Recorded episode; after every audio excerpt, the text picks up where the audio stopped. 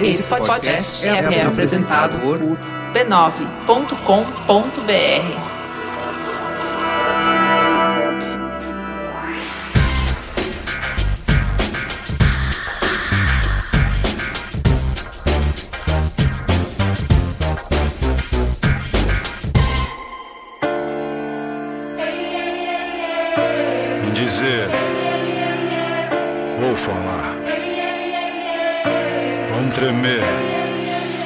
você que sempre nos escuta e já é nosso amigo mesmo que a gente não te conheça, que já chega conversando com a gente, oi Ju, a gente te escuta há tanto tempo que parece que já é íntimo. Estamos aqui mais uma semana para refletir os assuntos que povoam as redes sociais. Puxa a cadeira, pega o café e vem conversar. Eu sou a Juva Lauer. Eu sou a Cris Bartz e vamos nessa. Som do Mamilos, Caio, seu paladino do som. O que, que a gente vai ouvir essa semana? Olá, personas Corrêne aqui novamente para trazer a vocês os responsáveis por dar mais cor ao Mamilos dessa semana. Lembrando sempre que se você quiser colaborar com o conteúdo musical deste programa, pode nos recomendar bandas ou artistas independentes no e-mail somdomamilos@b9.com.br, somdomamilos@b9.com.br. E facilitem muito a minha vida se vocês enviarem os links do site oficial do artista ou então onde nós podemos buscar o download direto das músicas dele para utilizar no episódio. Nesta edição,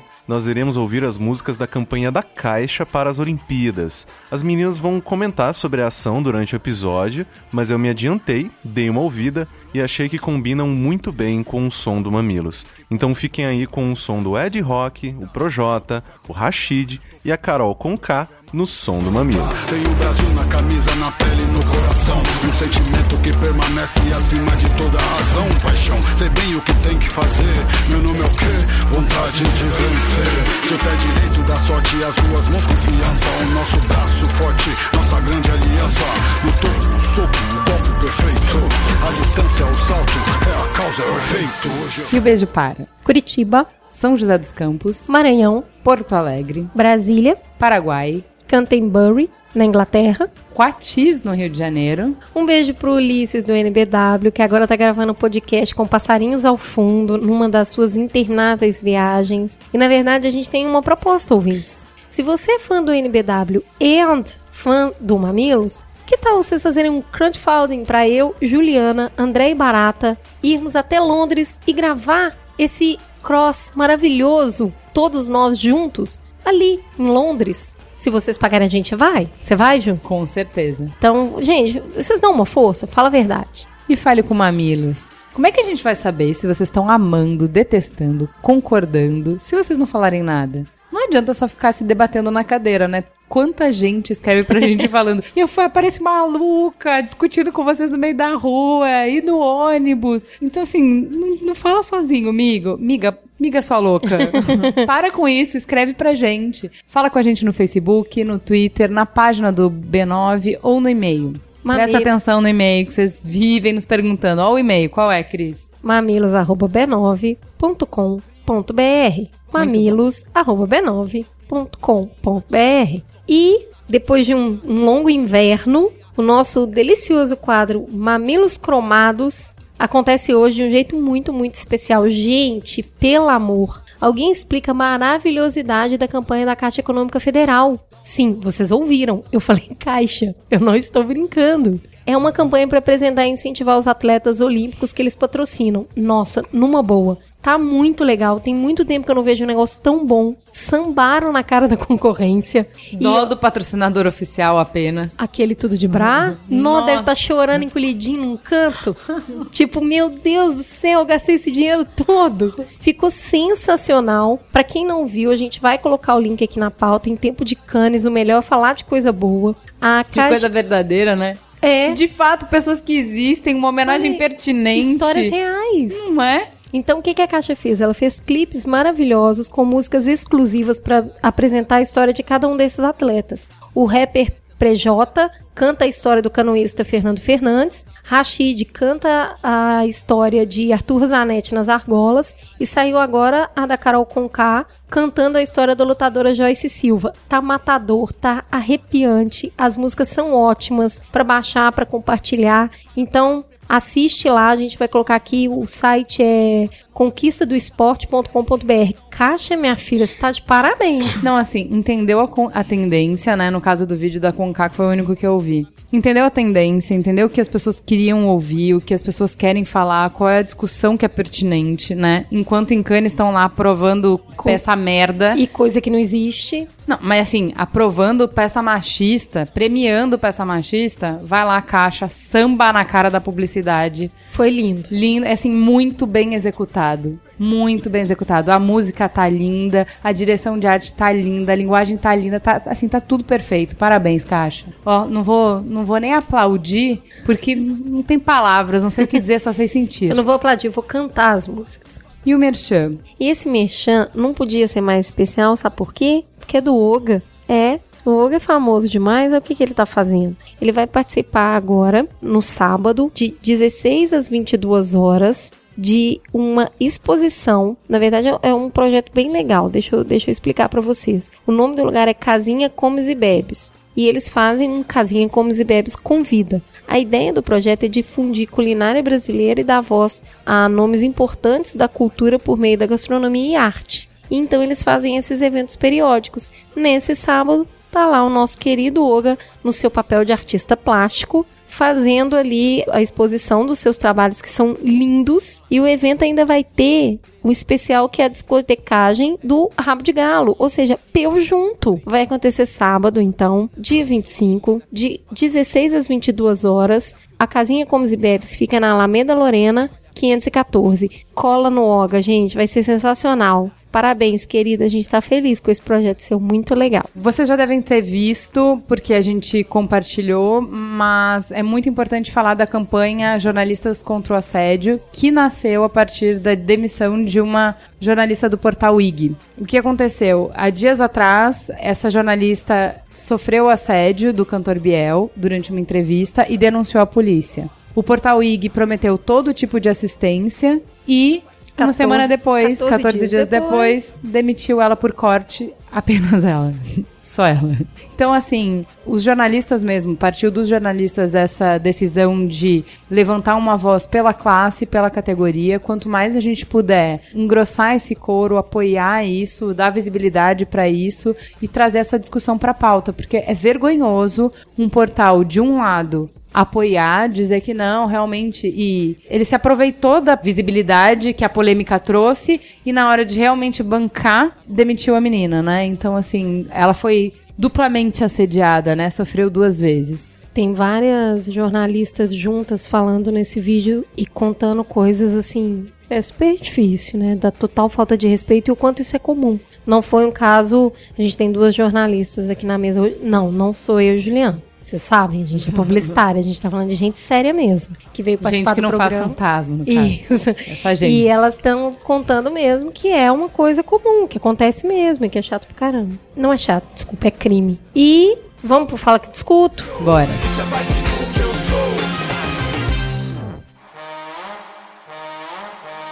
É.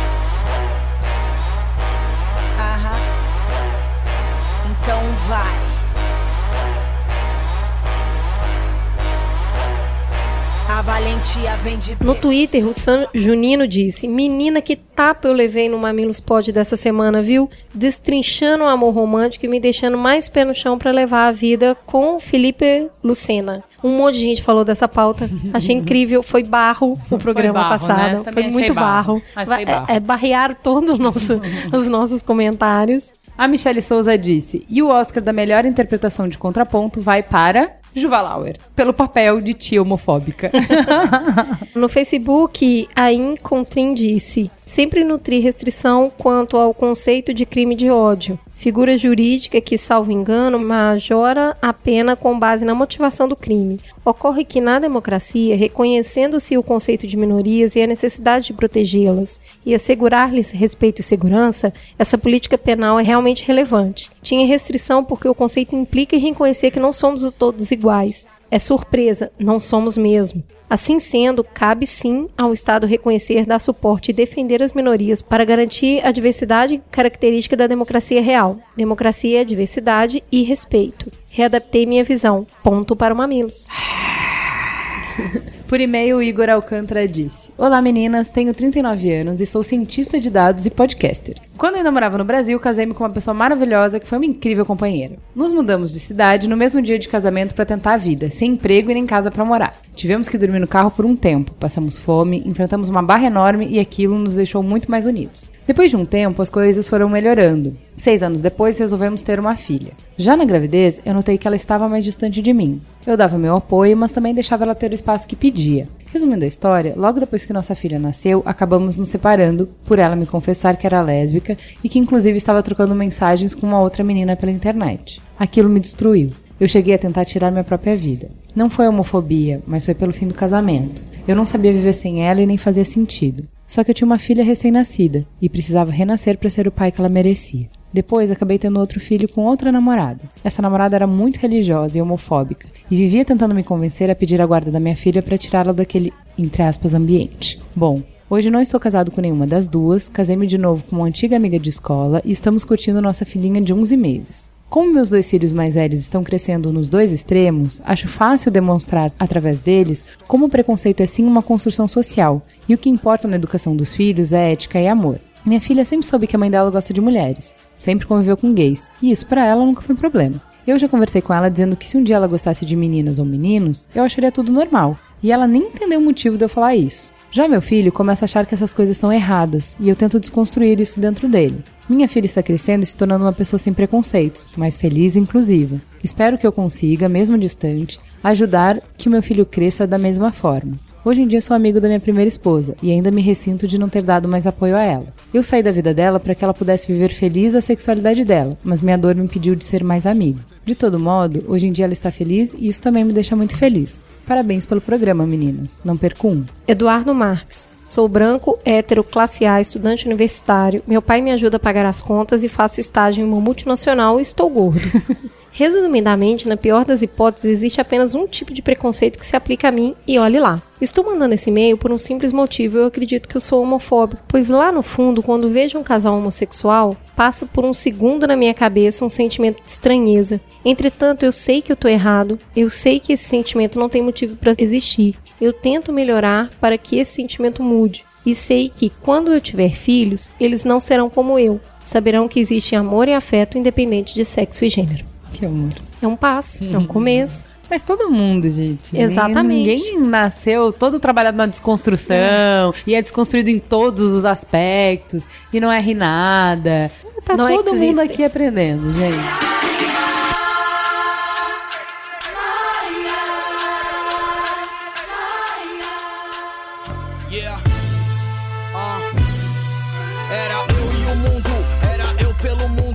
Vamos então pro Trending Topics. Eu quero apresentar quem tá com a gente de volta restabelecida, Gente sã e salva, depois do último Mamilos que ela gravou de casa com H1N1. Por telefone. Por telefone. Sem voz. Tossindo a cada cinco segundos. Assim, se sacrificando, entrou em Amor. campo. O nome disso é por amor. amor, né? Agora, mais assim, 100% está conosco Cris Deluca. Olá, galera. Tô de volta. Sempre com temas polêmicos, né? Você tá aqui pra cariocar, né, Cris? Exa- Hoje, hoje eu posso puxar no S na boa. Quem mais que tá aqui? Do outro lado do ringue, a deliciosa que já veio aqui encantar com a voz dela e com o conhecimento que ela tem. Camila, que bom ter você aqui de novo. Apresente-se para os nossos ouvintes. Oi, galera, eu sou a Camila Matoso, sou repórter da Folha. Tô muito feliz de estar aqui de novo também. E você gravou com a gente o programa polêmico sobre a FIFA, né? Ah, foi É, mesmo. sobre os escândalos. da Foi. Que a gente gosta de treta mesmo. Então, assim, se vocês se apaixonarem por ela, que eu acredito que vai acontecer, depois vocês voltem lá e escutem Eu- outro Nossa, programa. eu adoro a voz dela. Muito bom. Eu acho muito bom de ficar ouvindo. Também. Então vamos lá, vai pro giro de notícias, Cris. Número 3. Professora que pediu às suas alunas memes de 100 anos de solidão. Gente, essa notícia é Melhor uma delícia. professora. Desculpa, tá? A gente falando de meme de novo, duas semanas seguidas, né? Mas a cada ano, a professora chilena de Língua e Comunicação, Jaqueline, de 53 anos, pensa numa forma diferente de avaliar as suas alunas adolescentes. Ela não quer repetir prova, porque ela acha que isso desmotiva os estudantes. Olha isso. Também acho.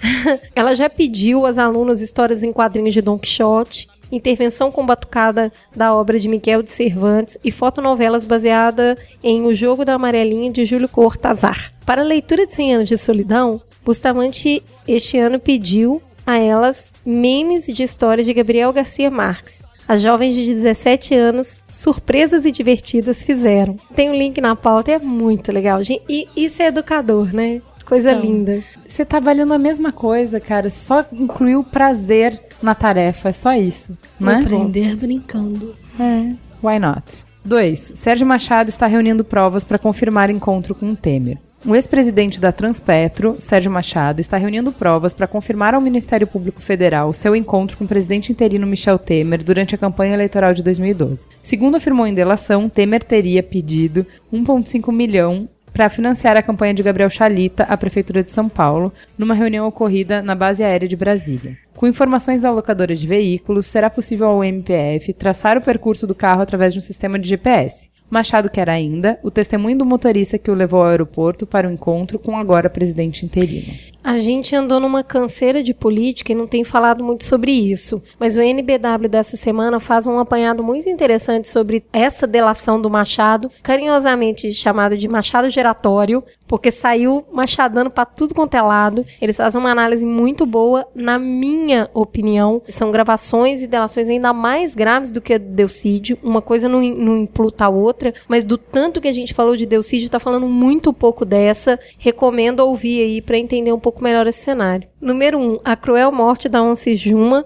que envergonhou o Comitê Olímpico. Assim, é muito difícil essa notícia, sério mesmo. Ela não faz nenhum É sentido. uma vergonha alheia, né? Não, é, tipo, tá muito difícil ser a gente. Nossa. É. Todo dia um 7 a 1 diferente, né? dia. Pode ser em qualquer esporte, né? Adapte a metáfora esportiva pro que você quiser. Felina foi exibida acorrentada durante a passagem da tocha olímpica em Manaus. Depois fugiu e foi abatida. A morte chocou internautas. Aí teve um comunicado feito pelo Comitê Olímpico. Erramos ao permitir que a tocha olímpica, símbolo de paz e união entre os povos, fosse exibida ao lado de um animal selvagem acorrentado. Essa cena contraria nossa crença e valores. Estamos muito tristes com o desfecho que se deu após a passagem da tocha. Garantimos que não veremos mais situações assim nos Jogos Rio 2016. É o mínimo que a gente espera, tá? Só queria falar isso. Menos tempo cuidando de livrarias tradicionais que usam os aros olímpicos e mais tempo olhando o que, que os canais oficiais estão fazendo, ok? Obrigada. De nada. Vamos pro primeiro Trending Topics, então. E o Rio decretou calamidade pública, né, Cris?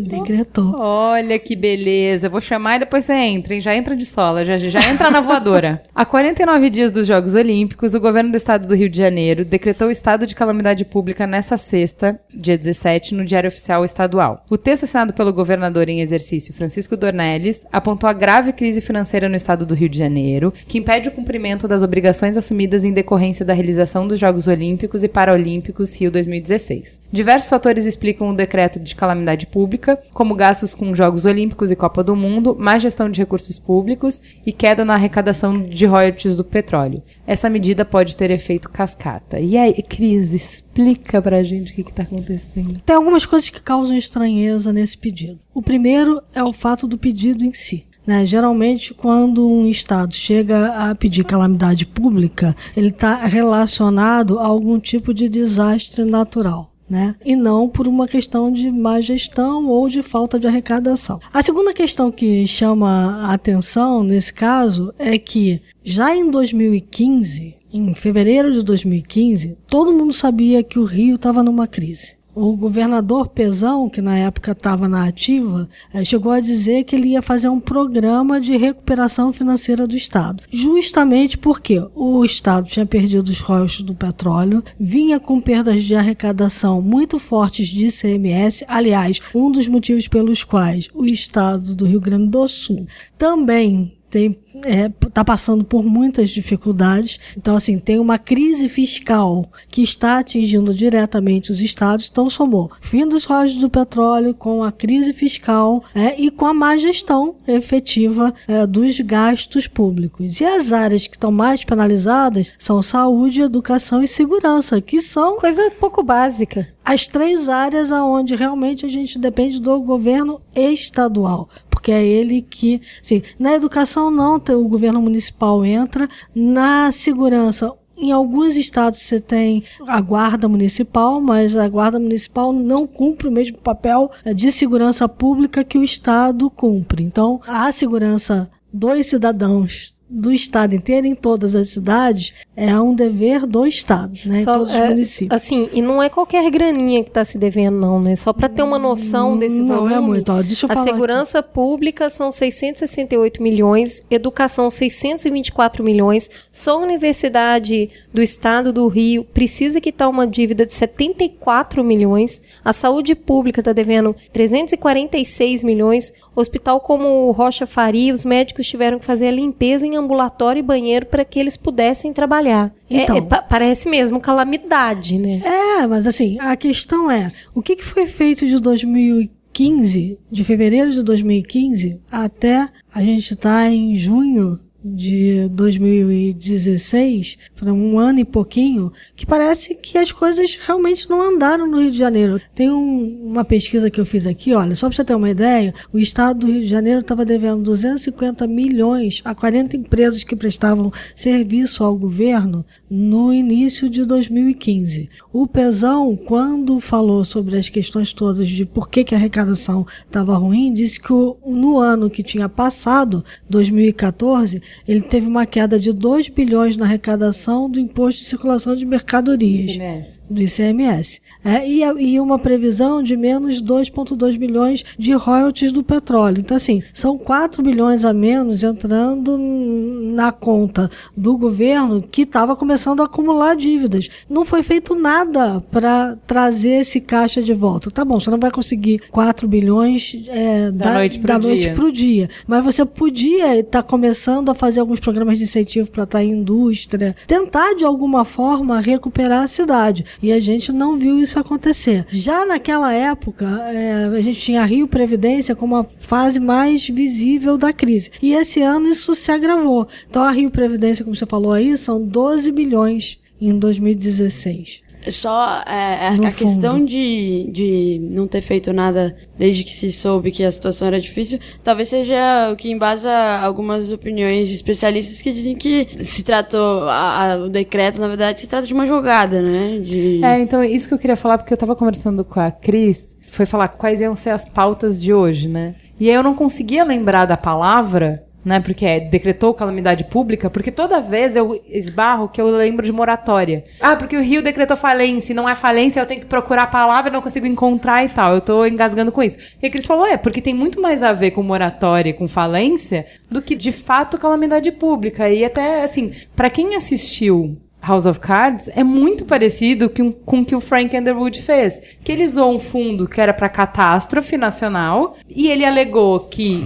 o desemprego estava tão grande que era um estado de catástrofe. Então aquela coisa de torcer as palavras, eu fiquei pensando muito nisso, Cris, que assim, nos dois casos, né, tanto na ficção quanto na realidade, a regra ela é boa. Só que nenhuma regra vai ser a prova de mau caráter, entendeu? Então, se você quiser, você consegue distorcer qualquer regra. É, então vamos, vamos, vamos, vamos partir do princípio do seguinte: de fato, foi uma forma de fazer com que o governo federal ajudasse e doasse dinheiro. Isso, ok, não tem o que discutir. Tá Como lá não tem- posto. É. Agora, daqui pra frente, a gente precisa ver como esse dinheiro vai ser aplicado. Porque ele precisa, de fato, suprir as necessidades de segurança e de saúde, porque a cidade do Rio de Janeiro vai sediar um grande evento e o estado do Rio de Janeiro vai ter um bando de turistas circulando pelo estado inteiro. Mas, é o que se espera. O, que, Então, o, a- o grande medo é que em situações de emergência, você tira a necessidade de licitação.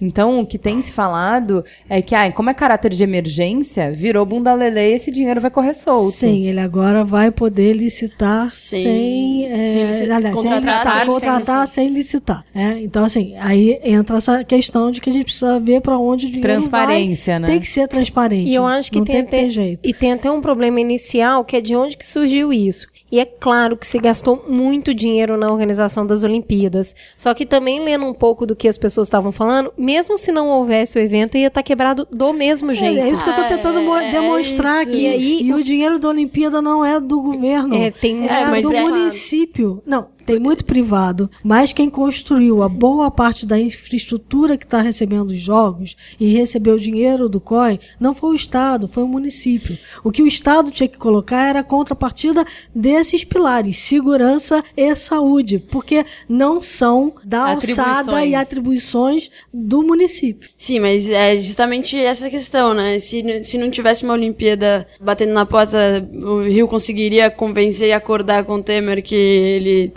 tá. Que um ele- decreto de calamidade pública nessa Exato. altura do campeonato? Dificilmente não. Na verdade, é, o pedido foi feito, Em foi feito disso. agora, em cima disso, porque senão você não conseguiria realmente garantir é, que o Estado. Bom, com a situação que está, eu tive no Rio de Janeiro, voltei do Rio de Janeiro agora. E a situação realmente é complicada. O- o- a cidade que devia estar vivendo um momento de euforia não está feliz. Não, sabe? é, como é que vai estar Janeiro, o feliz? Tem Janeiro não tá 390 mil servidores sem receber. Exatamente. É muita gente Falta, sem receber. falta dinheiro circulando E na aí- cidade. Você vê isso claramente. Só dá raiva um pouco, né? De você olhar isso e falar, pô, ok, temos essa Olimpíada, mas peraí, vocês podiam ter feito, usado isso melhor antes, pe- pensado antes, visto que vocês podiam fazer que não podiam fazer. E não chegar nessa altura do campeonato que a gente é obrigado a falar, ah, bom, enfim, é o que tem, né? Pra Não, fazer. Tem algumas coisas, por exemplo, eu pergunto o seguinte: ninguém foi ouvir o governador anterior. Tinha que ouvir Já o seu um Sérgio rombo, né? Cabral, porque vinha desde lá, entendeu? Sim. Não dá para nenhum veículo de imprensa ir lá e encostar o Sérgio Cabral na parede e dizer assim, meu amigo, e aí, como é que tava quando você entregou? Eu me lembro que na época das discussões do route do petróleo, ele foi um dos governadores mais ativos, é, tentando reverter essa situação, porque ele sabia que ele ia ficar com um rombo, né? Esse sumiu. Ninguém ouve falar dele. É, ninguém tá falando e ninguém foi procurar para ouvir o que ele tinha a dizer também. Você sabe qual que é o meu desespero? Porque eles colocaram lá três bases pra estar na crise, né? Tá gastando muito com a Olimpíada, o, a crise do petróleo e má gestão. No fundo, tudo é má gestão. Porque o que, que eles fizeram com o negócio do royalties do petróleo? Você vai fechar um orçamento. Quando você fecha o orçamento, você tá pensando no que vai entrar. Os caras não não Gastaram por passaram pela cabeça deles que ia ter crise. Eles fizeram um orçamento onde o barril do petróleo custava 100 dólares, o barril agora tá custando 30. Então eles fizeram um cálculo Esse é o grande problema. esse que é. porque, Então, assim, tudo se resume a má gestão. E aí, pra mim, onde que tá o problema? Eles fizeram uma conta de uma, de uma dívida fixa com um dinheiro variável. Mas vamos lá, vamos voltar lá atrás. Na época da conta da dívida fixa, ninguém podia prever que a crise ia chegar tão forte no país e fora do país, que o preço do barril do petróleo ia cair tanto. E outra questão que é muito importante, você tem ali também é, a economia se retraindo. Então, a gente teve uma retração econômica no país violentamente que fez com que as arrecadações é, municipais realmente caíssem também. Por isso que teve aquela fila de Não, todos os estados estão capengas, né? Não, o Paraná todos os estados foi e feíssimo, muitas cidades. Grande do Sul É, tá é, feíssimo aqui também. também. Então, assim, você tem um efeito cascata do que está acontecendo que é, é- é muito Preocupante. preocupante. É para usar a palavra mais leve, sabe? É meio caótica a história, né? E, e a gente precisa ver como vai recuperar isso. Agora, não tenha dúvida de que na situação que o Rio de Janeiro estava, ele viu nas Olimpíadas um Bote de salva-vidas, um né? bote salva-vida para ter pelo menos um Uma sobrevida. respiro é, para saber o que, que vai fazer daqui para frente, né? Sim. Porque assim tem muita gente em greve no Rio de Janeiro. Então você tinha, policiais em greve, você tinha saúde em greve. Ah, o pessoal Você que imagina- necrotério estava em greve. Não conseguiam liberação de corpos você tem, para enterrar. equipamento, você tem equipamentos parados. Você imagina que hoje a polícia técnica não pode fazer um exame, ah, ou mesmo os exames mais comuns técnicos de polícia e de saúde, você não consegue fazer porque você não tem dinheiro para pagar os equipamentos. Você está devendo os fornecedores lá desde trás. Então, assim, o que, que acontece? Aí o cara olhou para a Olimpíada e falou: bom, das duas, uma. Ou eu uso esse artifício aqui para receber um dinheiro e combinou antes, porque a gente sabe, não foi escondido de ninguém que ele foi lá e conversou com o Temer, vou fazer antes de fazer. Fez e o Temer abriu a bolsa e entregou. Porque a gente não pode esquecer o contexto. E o contexto é que há um mês e pouco atrás é, houve uma pressão muito forte para tirar a Olimpíada daqui e levar a Olimpíada para Londres. A OMS pediu para levar a Olimpíada para Londres por causa da Zika. Né? Zika, impeachment e agora estamos quebrados. Tá e mataram a onça. Tá fácil essa Olimpíada. É, não, então, assim, é, é- Só uma pergunta que você falou, ah, todo mundo sabe que ele foi lá conversar com o Temer e tal. Cris, o Temer concedeu isso, falou, não, beleza, combinou o jogo por bondade no coração dele? Por Não, por é preocupação que com não. os médicos, com os professores, evidente que não, eles são do mesmo- com os funcionários públicos. Eles são o mesmo partido, gente. São PMDB. É Não, muito- a, a minha, a minha única dúvida nessa história é que, assim, tá todo mundo botando panos quentes porque todo mundo quer a Olimpíada aqui, né? Se fosse uma outra senhora que tivesse sentado naquela cadeira e fizesse a mesma Imagina, coisa, gente. o que que iria acontecer? Nossa. Mas, Cris, que- qual foi o bem bolado que fizeram aí? Então, Não é uma situação só do Rio. O Rio só mesmo, como a Camila tá falando, aproveitou uma situação Não, que Olimpíada para né? pedir um empréstimo. O governo falou assim, vai ser um efeito cascata. Todo mundo na sequência vai começar a decretar calamidade. E aí eles falaram, não, beleza. O governo virou e propôs uma suspensão do pagamento de seis meses pela dívida. Então, congelou a dívida dos estados por seis meses. É só uma barganhinha, muito simples. Enquanto eu congelo a sua dívida, você vai votando aqui no que eu tô pedindo. A gente tem uma eleição, Cris. Em É isso. outubro. Os seis meses estão dentro da eleição de outubro. Que são eleições municipais. Aonde Mas, todos os partidos fazem a sua base. Tá bom, gente, ó. Pergunta que não quer calar foi a primeira que eu fiz aqui. A gente pode decretar calamidade pública por não ter dinheiro para pagar as contas? Se você tiver uma Olimpíada há dois meses, você pode. Isso, é essa, sabe? Essa que é a questão. E, inclusive, eu li uma matéria, não me lembro, não me lembro agora em qual jornal, que dizia que vão ter decretos que vêm por aí para justificar o pedido de calamidade do Rio de Janeiro. Eu fui Só agora pro, pro Rio e um- alguns colegas me lembraram, lembraram de uma frase do Dornelles, quando, nos tempos de é, vacas gordas, né? Em que ele disse, quando tava na discussão dos royalties do petróleo, né? E ele disse assim, é, royalties não é igual a bala de festa, que pode sair distribuindo. E aí a gente vê agora, acho que é seis anos depois dessa frase dele, quem tá distribuindo é o governo federal para pagar justamente aquilo que eles gastaram por conta, né? E é a mesma pessoa, por acaso, que agora tem que assinar um decreto de calamidade pública. É, É, é assim. o mundo dá muitas voltas. É, é- é tudo muito complicado, porque o Rio já vinha numa situação muito ruim. Antes mesmo, assim, já sabia que ia ter Olimpíada e ele vinha acumulando dívida, acumulando dívida, acumulando dívida. Fazendo brasileirice. Má né? Vamos gestão é indo, má vamos gestão, indo. gente, em qualquer lugar do mundo. É má gestão. Tá? É isso. E não dá, e não dá assim, se você olha pra trás, bem pra trás, quando o Pezão deu essa declaração aqui de 2015, ele estava assumindo um, um governo, tinha sido eleito e ele tinha assumido um governo porque o antigo governador tinha saído para concorrer a um cargo público e não se elegeu no cargo público. Então, um governador saiu, entrou o que era o vice, concorreu a uma eleição, ganhou a eleição e começou a tentar recuperar o Estado. Tem uma coisa importante para falar aqui. É, quando o Pezão foi chamado para ser governador, vice-governador do estado do Rio de Janeiro, ele tinha um papel muito importante porque ele era municipalista. O que é ser municipalista? Ele era um prefeito que tinha uma influência, e a gente sabe hoje, lidando com a internet, com o digital, o quanto influenciadores são importantes. Ele tinha influência em todo o estado. Então ele trouxe com ele uma massa de votos enormes que ajudou que ele se elegesse governador depois. Ele foi secretário de obras. Não sabe fazer gestão. Entendeu? E ele Fala fez sério. uma gestão maravilhosa quando ele era prefeito. Uhum. Então, assim, tinha uma esperança de que a coisa resolvesse e a coisa não se resolveu. Assim, falta aí puxar o fio dessa meada, sabe? Ir puxando, puxando, puxando, pra ver pra onde esse dinheiro foi. A situação é crítica, mas a gente é brasileiro e eu acho que quando estiver bem pertinho da Olimpíada a gente vai tentar se divertir um pouco. Afinal, a festa já tá toda paga. A gente vai ter que ir de qualquer jeito, sabe? Ah, vai ser a mesma coisa que foi com a Copa, gente. Né, eu acho te que amo, ele- te amo, te amo, mas na hora que chegou todo mundo se divertiu, porque afinal de contas a gente vai pagar essa Não. conta de um jeito ou de Exato. outro. E depois vai passar, a gente vai ter que ver como é que paga essa conta. Não, quer ver uma outra coisa importantíssima? O COI antecipou alguns pagamentos que ele tinha que só liberar a partir de agosto, não é isso? Isso. Então, antecipou agora. Ele antecipou agora. E assim, esse, esse dinheiro está entrando em caixa antes da gente ter eleição, da gente ter tudo. Porque ele só ia entrar lá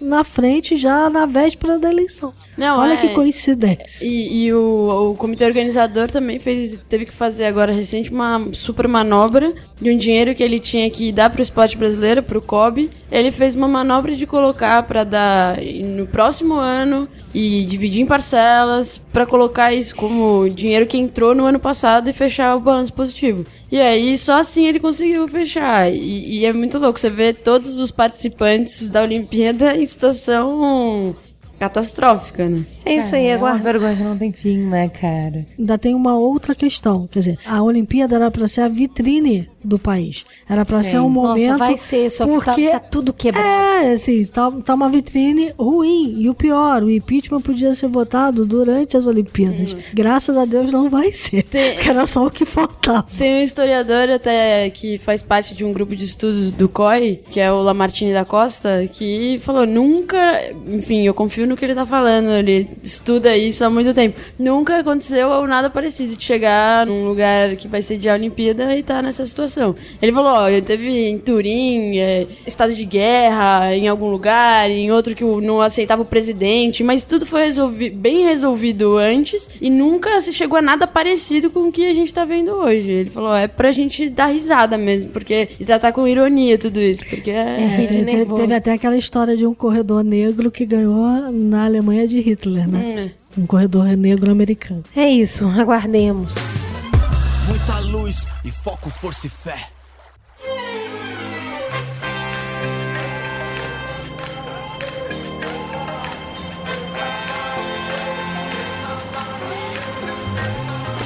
Massacre em terras indígenas. A Fazenda Ivu é alvo de uma disputa territorial. Ela faz parte da área já estudada pela Fundação Nacional dos Índios, a FUNAI, para compor a terra indígena Dourados Amambaí Peguá 1, que está em processo de demarcação. Segundo um relatório publicado pelo órgão federal em 13 de maio, os Guarani Kaiowá foram expulsos dessa área há décadas pelo próprio governo para que fossem feitas fazendas. Os fazendeiros possuem a titularidade da terra e dizem que não saem do local sem serem indenizados plenamente, o que o governo federal afirma que é impedido de fazer pela Constituição. Os índios, muitas vezes vivendo em situações de precariedade em reservas superlotadas ou acampamento improvisados, cansaram de esperar pela resolução do impasse e passaram a fazer a chamada retomada dessas terras habitadas por seus ancestrais. Entram nas fazendas onde montam acampamentos e acabam sendo expulsos por grupos de fazendeiros, muitas vezes com truculência. Foi o que aconteceu nessa última terça-feira. Os índios afirmam que tiveram motos, bicicletas e roupas queimadas por fazendeiros, enterradas em um buraco cavado com a ajuda de um trator. Cinco homens foram baleados e um morreu durante esse confronto. Antes de falar sobre isso, é bom a gente fazer um disclaimer. A gente nunca conversou sobre a questão indígena aqui no Mamilos.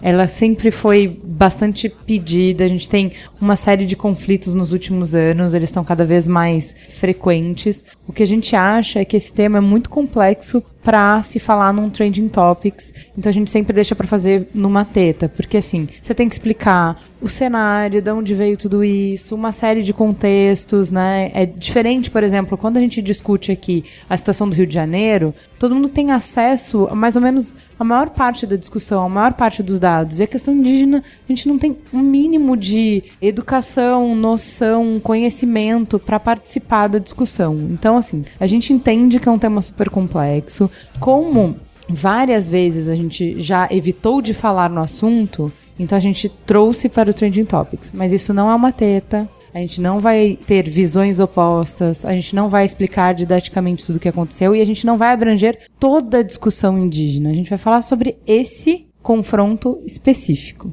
A gente tem ali uma coisa que me assustou bastante é saber que o Brasil, desde 2011, é o país que mais pessoas morrem em conflito de terra no mundo. Assustador isso, assim. É um país muito grande e a gente tem disputa de terra nessas áreas que são do que a gente chama de grandes metrópoles, né? Segundo as Nações Unidas, 92 eh, indígenas foram assassinados em 2007. Agora, já em 2014, saltou para 138. Então, é, a gente está vendo Foi- uma, crescendo esse número. Os órgãos de defesa dos direitos humanos declararam que esse é o maior desafio de direitos humanos do Brasil na atualidade. E isso é uma questão histórica, porque eu conheci algumas pessoas que são descendentes de donos de terra, de fazendeiros, na região ali do Rio de Janeiro. E eram pessoas que eu tinha em alta conta, algumas já morreram. Eram senhores, senhoras e tal. E a vida inteira eles achavam que os índios, e falavam isso, verbalizavam, pessoas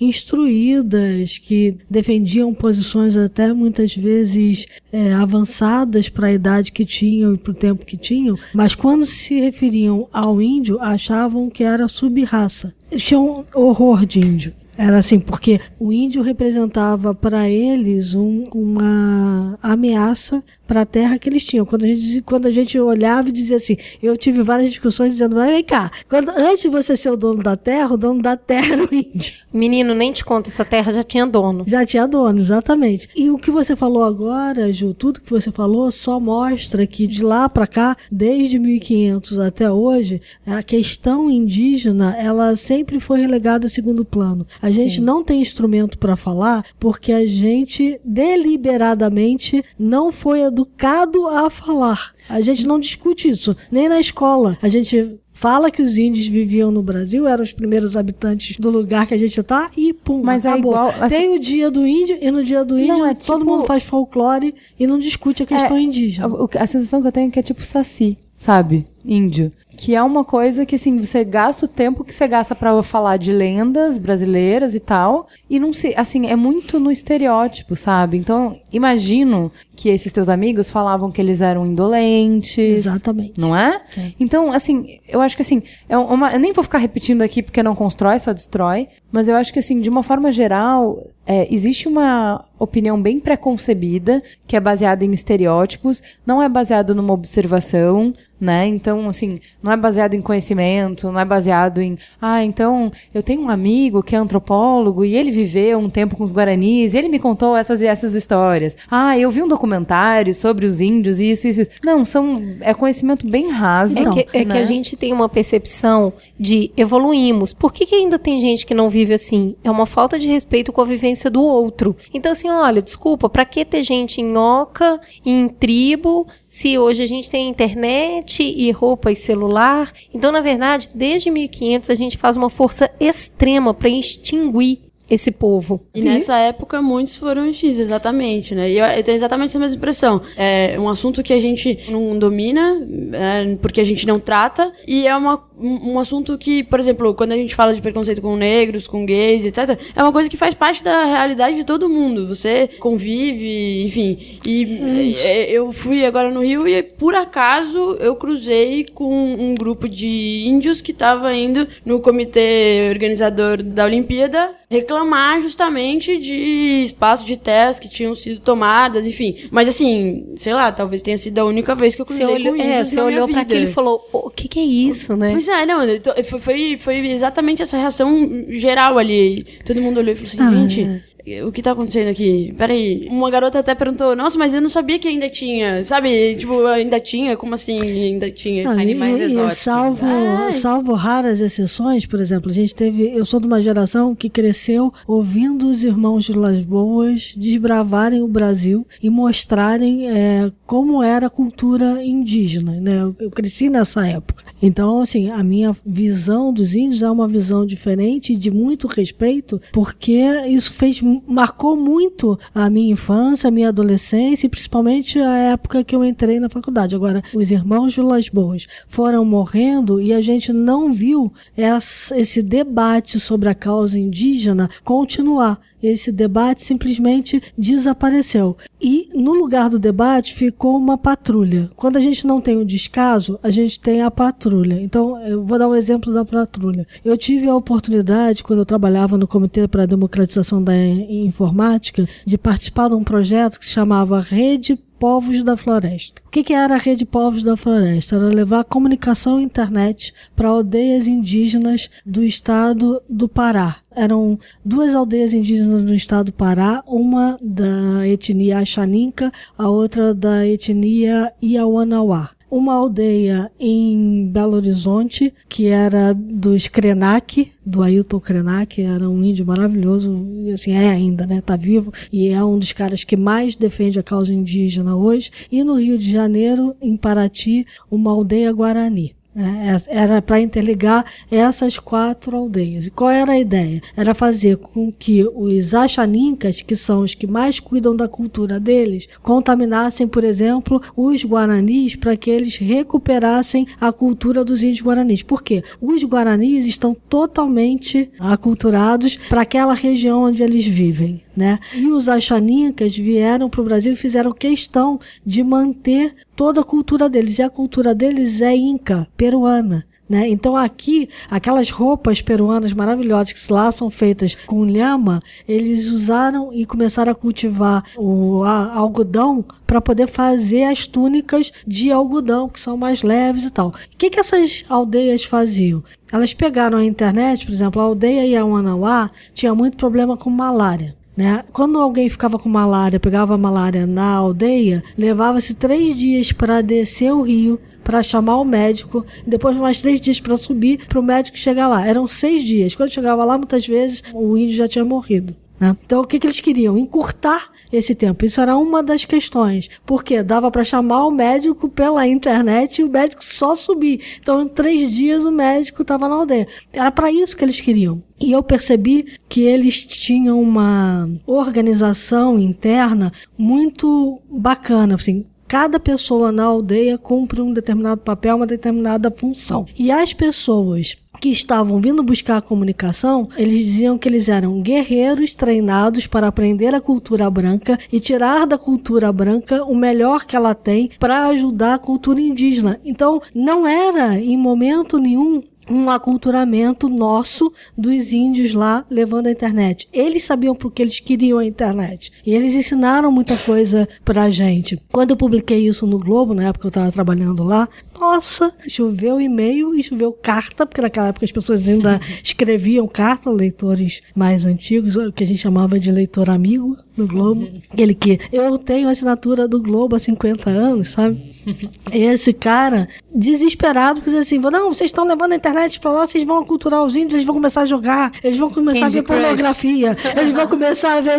Não, meu amigo, eles não vão, porque só quem tem acesso à internet são essas pessoas. E quando as crianças vão ter acesso à internet, é um acesso controlado e monitorado, que a gente não faz para as nossas crianças. O que a gente vê não é à toa que a gente não tem contato, porque 98% das reservas ficam na Amazônia. E o que, que causa todo esse problema e toda essa confusão? As terras ficam em locais bastante isolados e essas terras são muito ricas. E é muito, como eles estão em lugares muito isolados, é sempre muito, eles estão muito à mercê de serem atacados por indústrias que querem explorar a riqueza daquelas terras. As principais indústrias é a mineração, o garimpo, a agropecuária e a madeireira. Madeireira, madeireira Então, o que, que acontece? Eles estão vivendo lá numa determinada reserva, a terra é invadida. Como que esse cara faz pra contar que que a terra é invadida? Ele tem que ir no Ministério Público denunciar. É extremamente difícil porque não tem nenhum tipo de fiscalização e a denúncia é muito difícil. Essa é uma situação de exploração irregular. Inclusive, o garimpo levou muita doença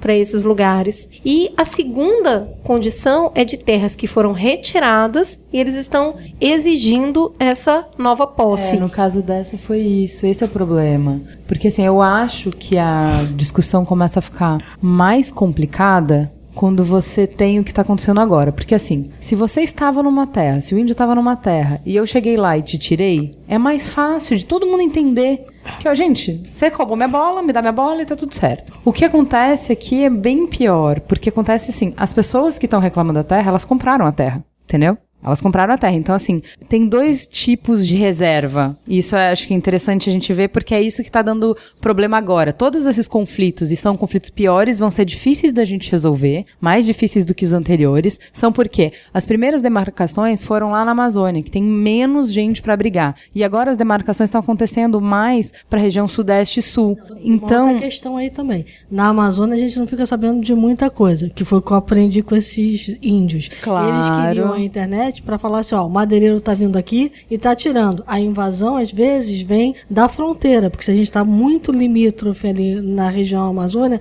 com vários países. Então o cara vem de outro país, rouba madeira aqui, leva para o país dele. Então o índio também serve como uma espécie de proteção das nossas fronteiras. Fronteiras. Só Sim. que assim, e aí o conflito armado acontece lá sem a gente saber, sem o governo federal saber, sem ninguém saber. São mortes que não estão nem contabilizadas nisso que a Cris falou. Sim. Que não é só o Ministério Público que tá longe, né? É tudo que tá Tudo longe. tá longe, A gente né? não sabe muito da Amazônia, sabe? A Não. gente não conhece muito pouco. Então, como eu tava falando, tem dois tipos de reserva. Na verdade, dois tipos de terra indígena que é reconhecido hoje. Reserva é o que foi feito pelo Serviço de Proteção ao Índio, que é o anterior à FUNAI. Qual o problema de reserva desse conceito? Quando você ouvir reserva, você já tem que entender que foi feito há muito tempo atrás como um cala-boca, entendeu? Então, assim, olha, eu precisava dividir as terras para vender para os fazendeiros e tinha uns índios ali atrapalhando, mas também não posso tirar os índios e botar em lugar nenhum. Então, aqui. eu defino que eu vou colocar esse índio nesse lugar, defino um cantinho para eles e o resto eu tiro eles de onde eles estavam, coloco num cantinho ali que eu chamo de reserva e o resto eu divido para os fazendeiros. Qual é a questão? Essa reserva não considera se eram ali que eles enterravam os mortos, não consideram se era ali que eles pescavam, se era ali que eles caçavam, se eram peregrinações que eles faziam. Não considera nada disso. É por um critério utilitário e não por um critério de cultura, de modo de vida e tal. Essa reserva, então, a gente está falando de um caso que foi exatamente isso. Esses índios foram tirados de onde eles viviam e foram colocados nessa reserva. Então, não é que eles tinham uma terra e estavam lá vivendo felizes e os homens maus vieram, invadiram e tiraram eles de lá. Não, você tá com um conflito entre duas pessoas que têm direitos. Entendeu? Então, cada lado se acha coberto de razão. O que acontece hoje, que não é uma reserva que a FUNAI faz, é chamar de território indígena. Ela obedece à Constituição, ou seja, você não pode pegar qualquer espaço, você tem que dar um espaço que atenda às necessidades dos índios. Passa por três processos: identificação, declaração e homologação. Só esse processo de identificação, que é um processo que você pega uma equipe multidisciplinar, um antropólogo, um geólogo, um historiador, enfim, uma equipe completa para estudar e ver se essa demanda é real. Então o índio não pode chegar, por exemplo, que era uma coisa que eu não sabia. Porque o Brasil é todo, antes da gente chegar, era todo É, habitado por índios. Então eu pensava assim, né? Porque eu, eu- gente, eu não entendo nada disso. Eu pensava assim, gente, mas o índio pode chegar aqui na casa da Cris e falar: escuta, isso aqui, minha avó vivia nessa terra, então sai você. Ele não pode fazer isso, não é assim que funciona, entendeu? Então, vai uma comissão para ver se realmente faz sentido, se aquela terra era realmente o que eles chamam é áreas habitadas em caráter permanente, utilizado para atividade produtiva, imprescindível à preservação dos recursos ambientais necessários ao bem-estar e para reprodução física e cultural de costumes e tradições. Então, assim, eles vão ver se realmente era uma terra que eles sempre usaram, nunca saíram, nunca deixaram de estar lá e que eles precisam ter aquilo para continuar existindo. Depende, a existência deles depende daquela área. Se for isso, sai um relatório dizendo, olha, essa terra é uma terra indígena, um território indígena. Depois disso, tem a declaração e a homologação. O que aconteceu é que essa terra que eles entraram em disputa, porque eles estavam numa reserva minúscula, onde eles não cabiam, onde eles não conseguiam ter subsistência, onde as pessoas ficavam doentes, em estado de miséria, favelizadas, sem condições de viver a cultura delas e de sobreviver, e acabavam uma taxa de suicídio bizarra. Aí eles falaram, gente, a nossa terra não é aqui, a gente precisa dessa terra ali. Ok, demorou 10 anos para esse relatório ficar pronto. 10 anos. E aí, agora, faltavam mais essas duas etapas para eles, de fato, reaverem a terra deles. Como eles não queriam que, esperar que demorasse mais 10 anos em cada etapa, e porque numa batalha judicial eles poderiam atrasar o quanto, assim, Fica pra sempre, não sai. as pessoas conseguem usar o sistema muito melhor do que eles. Grosso modo falando é Ah, isso. por isso que esses Obviamente, por isso que né? esses índios- índios lá, essas tribos tinham esses, essas figuras que vinham pra cá pra estudar aqui, pra entender como é que você pensa. É, porque assim, e, se- e ter tem os instrumentos pra se se o jogo é defender. esse, eu tenho que saber a regra do jogo pra poder jogar, Isso, porque isso. senão não tem como, né? Então, ok, beleza. É esse o contexto. Então, o contexto é, eles entraram, pediram, esperaram 10 anos, receberam. Quando a gente viu a movimentação dos índios em Brasília, era justamente pra cobrar que esse relatório fosse divulgado, saísse, né? Porque ele já tava pronto. Eu fico Tava tentando engavetado, entender pronto. qual que é, como um relatório demora 10 anos, sabe? Então, por tô- mais É que... por causa Como que demora disso. 10 anos? É muito tempo. Eu tô vendo aqui, ó, São muitos tem interesses, né? 544 terras indígenas no Brasil. A maior parte delas na Amazônia Legal. Desse total, 426 estão regularizadas. 38 estão delimitadas. 66 estão declaradas. E 14 estão homologadas. É 544, 14 homologadas. exato. Tá havendo ainda Tema, 129 entendeu? locais em estudo. Aí, o que. ah, Só pra terminar, tudo bem, a gente já entendeu um lado, né? Porque assim, isso é pensando num sistema que é, o sistema derrota eles. Mas isso é quando alguém usa o sistema, porque geralmente é na bala, na força, na truculência. Mas ok, pensando no sistema, o sistema já bate neles. Do outro lado, você não tem pessoas que expulsaram esses índios, você tem pessoas que compraram essa terra. E por que que a lei fala que ele, é, qual é a grande treta? Diferente de MST, né, reforma agrária, diferente de, de todas as outras vezes em que você vai desapropriar uma terra, especificamente na questão indígena, a Constituição diz que você pode pagar pelas benfeitorias, mas não pela terra. Enquanto a gente está falando de Amazônia, que as pessoas fizeram grilagem, tem uma série de outras coisas que elas não pagaram pela terra, ou, de- ou tem várias maracutaias aí, você consegue negociar, você consegue usar a força da lei, enfim. Quando você vai falar com essa galera que pagou pela terra, que comprou do Estado, aí é muito mais complicado. Então, esse conflito você não vai conseguir resolver nessa base. Entendeu? A gente chegou no impasse em que, assim, o índio tem direito indiscutível, isso tá na Constituição, e essas pessoas têm algum direito. O direito de, pelo menos, se você me vender, você tem que me entregar. E se você vai me tomar o que você me vendeu, você tem que me ressarcir. Então, para resolver isso, tem uma PEC que está tramitando para tentar mudar essa. É uma emenda na Constituição para dizer que vai poder indenizar os fazendeiros. ressarcir, Para tentar resolver isso, entendeu? Pra... Então, enfim, é um conflito sangrento, mas não é um conflito de iguais. Eu acho que esse é o maior problema. Então, assim, você tem não só o sistema jogando contra, então, assim, você demora 10 anos para fazer um relatório, como você tem os fazendeiros chegando para expulsar os indígenas, falando assim: ou vocês saem daqui, ou eu vou resolver do meu jeito. E a polícia tá junto com eles. Tá vendo isso acontecer. E aí você tem o caso de essas pessoas baleadas, o caso de uma pessoa morta,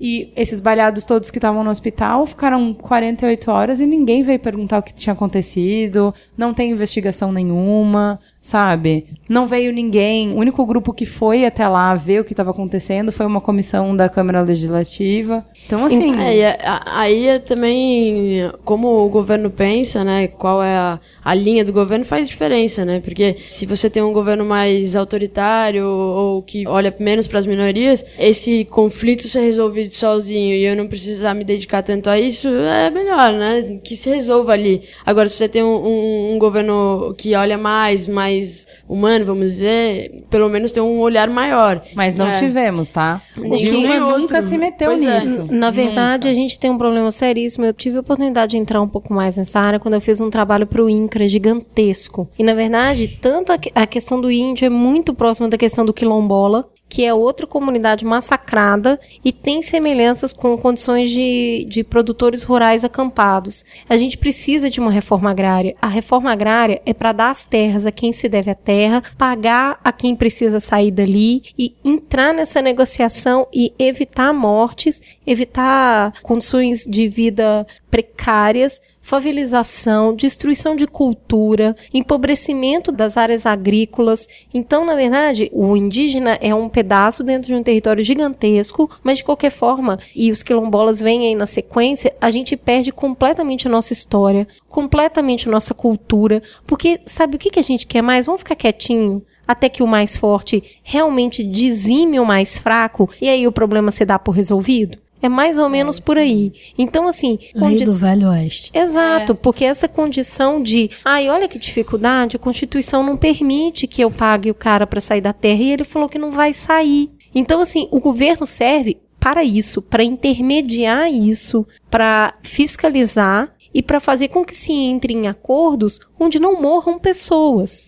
É, então, mas pensa isso, Cris. Por exemplo, quando você tem uma obra de metrô, é um ótimo exemplo. Eu não posso, para o teu bem-estar, para maximizar o bem-estar da Cris, evitar uma obra de metrô que vai beneficiar uma população inteira, certo? Então eu não tô nem aí se você quer vender sua casa ou não. Você vai vender sua casa. É compulsório vender sua casa. Beleza? Beleza. E sinto muito, o bem-estar de todos está acima do seu bem-estar. Então, o governo não vai pagar o preço que você quiser ele vai determinar um preço, que é o preço médio, nunca vai ser o preço melhor Nunca de é, né? mercado. Nunca é. Então vamos lá. Não é o melhor preço de mercado, é um preço ok, mas eu não posso te tomar. O governo não tem direito de te tomar. Então, é disso que a gente está falando. Assim, não quero saber se por direito é dele, se é uma questão que é nacional, se é uma questão de que está na Constituição e tal. Vai ser entregue, mas não pode tomar. Entendeu? Então, eu- Então, é- tem que, Quando, tem como é que são feitas as, as desapropriações? São o quê? De terra indígena? Não, de Você- terra indígena eu não sei se tem.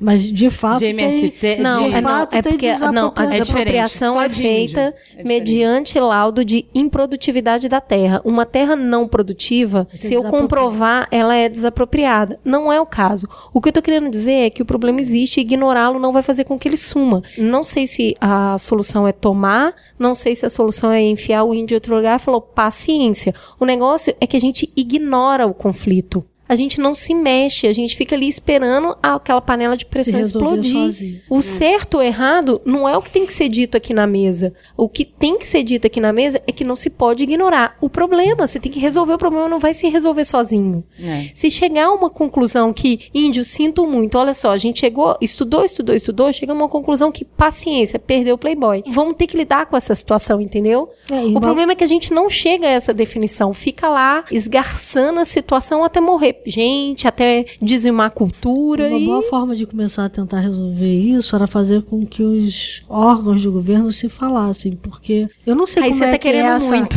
eu não sei como é que é essa relação do INCRA com a FUNAI, por exemplo. A FUNAI é falida, né? O INCRA é falido, a FUNAI é menor ainda, mais falida Então, como, é, ainda. como é que fica? E é a por isso história? que o único índio que eu lembro da minha vida inteira é o Juruna. Então, assim, a gente tem pouquíssima representatividade indígena até ali no Congresso. A bancada deles não existe, entendeu? Não, pode- Mas a bancada da mineração e da agropecuária e da madeireira, putz, é muito forte. Então, assim, a gente tá com- falando de um caso de nem ter acesso à terra, mas quando eu te dou acesso à terra, eu não protejo essa terra de indústrias que podem entrar ali explorar. Inclusive, tem uma PL, hoje mineração em terra indígena é proibido. Existe uma PL para flexibilizar isso, para permitir. É, isso eu tava lendo. Então, assim, o problema não vai se resolver sozinho. Pelo sim, pelo não, ele precisa ser resolvido. É isso. Como eu não realmente sou muito, muito ignorante desse assunto, eu conversei um pouco com a Tatiana Klein, do Instituto de Socioambiental. O que eu mais não entendi, eu tava tentando, não, mas deixa eu entender o, que, né, o que, que tá acontecendo aqui e tal.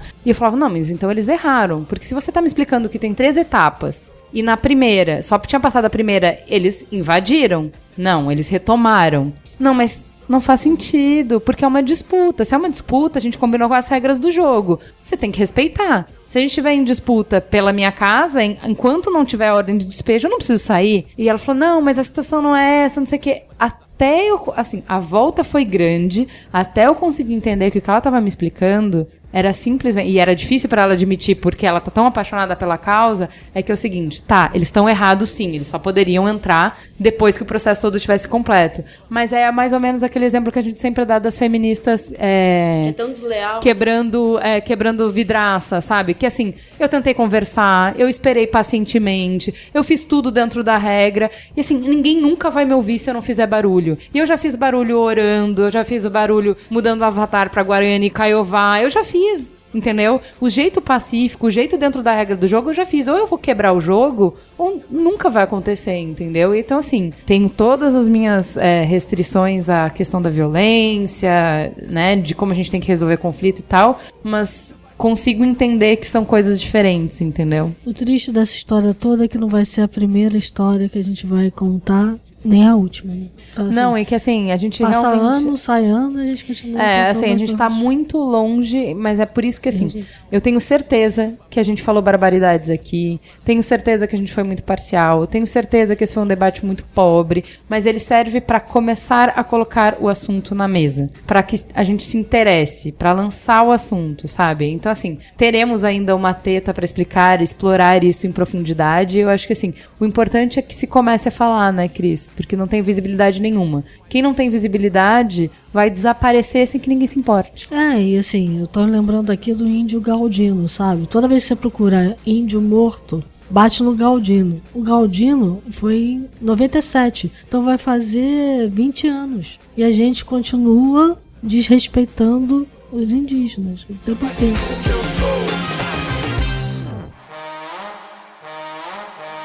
É. Aham.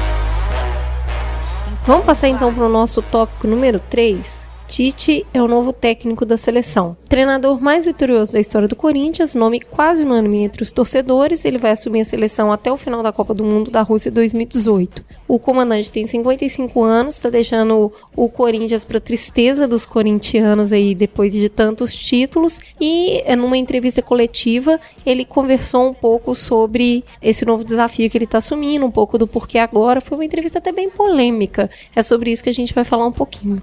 Conta pra gente, Camila, o que, que significa Tite na seleção nesse momento? Bom, eu acho que significa muita coisa. E muita coisa polêmica também.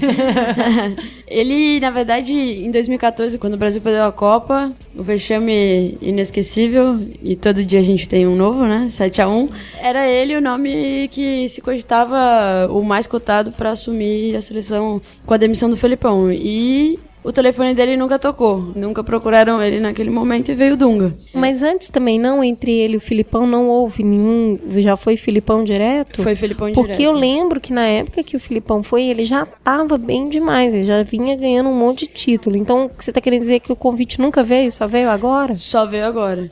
É, Posso, na verdade- posso me intrometer? É que acho Claro. que naquela época ele mesmo tinha dito que ele não aceitaria porque ele queria fazer aquele ano sabático que ele fez pela Europa, pesquisando todos os clubes europeus, vendo como é que se jogava lá e tal. Já tinha uma negativa prévia dele antes do convite vir. O Felipão veio, assumiu no final de 2012, comecinho de 2013, logo depois da saída do Mano. E aí, enfim, depois dele veio o Dunga e durante o tempo do Dunga, diz o próprio Tite que foi chamado duas vezes pra conversar sobre seleção e ele não quis falar sobre isso. E aí, assim, qual era o contexto daquele momento? Era o que a gente falou aqui, escândalo da FIFA que atingiu a CBF em cheio também. E ele disse: Não, não, não vou conversar sobre isso agora. Não me chamaram quando eu estava disposto, agora eu não vou conversar. E aí ele chega agora numa missão difícil de. que parece até meio uma loucura falar isso, né? Mas na missão de tentar classificar a seleção brasileira para a Copa. Só me faltava essa, né, Camila? E justamente ele disse isso nessa- na, na, na coletiva de imprensa que é, é uma coisa que pode acontecer. É, e tem muita gente que torce para que o Brasil Eu. fique Eu fora. torço, eu torço. Tô De- torcendo muito. De verdade? De verdade, porque eu amo o futebol brasileiro. Eu acho que se o futebol brasileiro não tomar um tranco maior do que o 7 a 1 nada vai ser feito. Nada. Esse país só vai se conscientizar de que o nosso futebol está um horror na hora que a gente não for, pela primeira vez na história, para uma Copa do Mundo. Ai, não, gente, deixa pra próxima geração. Eu não quero passar por mais essa, não. Pois é, tinha gente que, enfim, tem essa torcida, também tinha torcida para que o Tite dissesse não pra CBF, que esse seria já um, um baque importante, Não, mais um, né? Era CBF. meio que esperado, inclusive, porque ele assinou abaixo assinado lá pedindo a saída do presidente da CBF tem pouquíssimo tempo. pouquíssimo tempo. Então, assim, você vai lá e pede a demissão e depois o cara vira seu chefe? Como é que funciona isso aí? Pois é, é, isso é justamente uma das polêmicas da coletiva, ele não explicou. ele foi Também perguntado nesse três... bonde- eu também tô nesse bonde aí. Eu achava que ele ia alegar, não podia ir. Ele foi perguntado três vezes sobre isso durante a coletiva. Ele, muito democrático, disse a todos que estavam ali presentes, inclusive para as pessoas que estavam assistindo a, a televisão: não, não fiquem constrangidos em me fazer perguntas. Isso ele foi firme, mas ele não respondeu as Isso perguntas. não quer que- dizer que eu vou responder. mas ninguém é Você pode perguntar, mas isso quer dizer que eu vou Ninguém- responder. T- Tanto que essa é a brincadeira. Bom, pelo menos a gente já tem uma diferença entre o Dunga e o Tite. Ele pelo menos deixa perguntar, né? Já é um começo. Mas sabe o que, que eu fico pensando? Ok, vamos, já que isso a gente não vai saber, como é que ele colocou em paz ali a consciência dele com o fato dele trabalhar na CBF, dado tudo que ele sabe? O que eu fico pensando no quanto ele consegue, de fato, sendo uma pecinha só, fazer a engrenagem funcionar diferente. Então, assim, algumas coisas que interferem no trabalho do técnico da seleção. Todos os esquemas dos cartolas lá amarrados na CBF que escalam jogadores porque tem interesse na bolada que esse cara vai valer depois, que vai ter passe do jogador, não sei o quê. Isso ele consegue ter autonomia pra escalar quem ele quiser, por exemplo? Então, os familiares do, do Tite falaram que assim que ele chegou na sede da CBF pra conversar com o Marco Paulo Del Nero, o presidente, a primeira coisa que o presidente falou foi: é, olha, o futebol é seu. Eu não tenho nada a ver com isso. Aí a gente sabe que não, não é bem assim. É, tem alguns contratos que são claros em relação a isso. Por exemplo, que dizem, ah, a seleção tem que estar com os seus melhores. Não pode ser uma, uma tentativa, por exemplo, de só escalar os jogadores que estão no Brasil pra ver como funcionaria, ou só os que estão jogando fora. Enfim, a gente sabe que não é exatamente assim tão independente, autônomo. Mas eu acho também, isso é opinião, que também não é o que acontece, o que a gente pode desconfiar, o que tá se investigando, a maior parte das coisas acontece longe do campo. Ou um pouco distante, vai, não precisa ser tão longe. Mas é entre contratos de transmissão de. de Imagem, de- de TV, de né? TV, TV. os campeonatos, enfim. Então, eu acho que. Jogos da própria seleção, né? A gente já teve época de Copa do Mundo que a gente tinha que fazer o treino aberto e tinha que fazer um jogo amistoso para cumprir um contrato da CBF. É, então, mas isso é outra coisa. Porque assim, o primeiro passo é se ele consegue escalar quem ele quiser. Você acha que sim, que ele consegue? Eu acho que ele consegue. Dentro de, de uns limites, Não, mas eu, ele eu consegue. acho que hoje ele consegue, assim, eu digo, em relação a empresário pedir, eu acho que hoje ele consegue escalar quem ele Ele brindou. Aí o, segun, o segundo estágio é, já fugiu dos cartolas, agora vamos pro segundo estágio. Ele consegue controlar o domínio de patrocinador que transforma todo o preparo da seleção em um espetáculo e interfere sim na performance, porque uma coisa que se falou um monte na última Copa foi sobre como tudo era pouco foco, né? Porque você até tira o princípio de concentração, porque você não vê nem a sua esposa, nem seu filho, porque teoricamente é olho no jogo. Você está completamente concentrado, né? Se preparando, porque em 90 minutos você vai decidir tudo. Então é concentração total. E é o oposto do que a gente vê com o, o farra do boi de patrocinador, né? É, essa parte já é mais difícil, realmente. Mas eu acho que ainda tem uma terceira parte que é justamente você conseguir separar completamente tudo que tá acontecendo, que tem um presidente que não viaja, por exemplo, do campo e da bola do dia a dia ali. Eu, sinceramente, assim, eu acho que os- o, o tempo que ele teve no Corinthians não é comparando André Sanches, presi- ex-presidente do Corinthians, com Marco Paulo Donero, mas é comparando situações políticas que é, ali eu, eu não acho que ele, que, que o Tite é totalmente blindado. Mas ele mostrou que um pouco ele conseguiu superar isso. Então, o Corinthians, assim como o Flamengo, como todos os outros grandes, são ambientes políticos muito difíceis também. E não é achar que os problemas estão só na CBF, que era o que a gente estava comentando aqui quando eu estava fora da gravação. Os problemas estão dentro dos clubes, a gente só ainda não conseguiu mostrar todos, entendeu? Mas eles É, estão muito, dentro do O que, muito. o que eu percebo, assim, é que eu acho que a gente vai para um mundo muito ilusório quando vai pro futebol. Porque o futebol, a CBF, é uma empresa como qualquer outra. E na empresa que eu tô, eu também não consigo fazer tudo que eu quero. Eu preciso lidar com a política, com os cargos, com o que pode entrar. Eu tenho que cumprir o que o cliente está pedindo. Então, quer dizer, esse universo de é super difícil fazer o meu trabalho, é difícil para qualquer pessoa. E eu acho que muitas vezes, quando vai pro futebol, a gente começa com esse negócio muito ilusório que, tipo, ah, o técnico tem que fazer o que é melhor pro time. Não, é uma empresa, ele tem que fazer o negócio.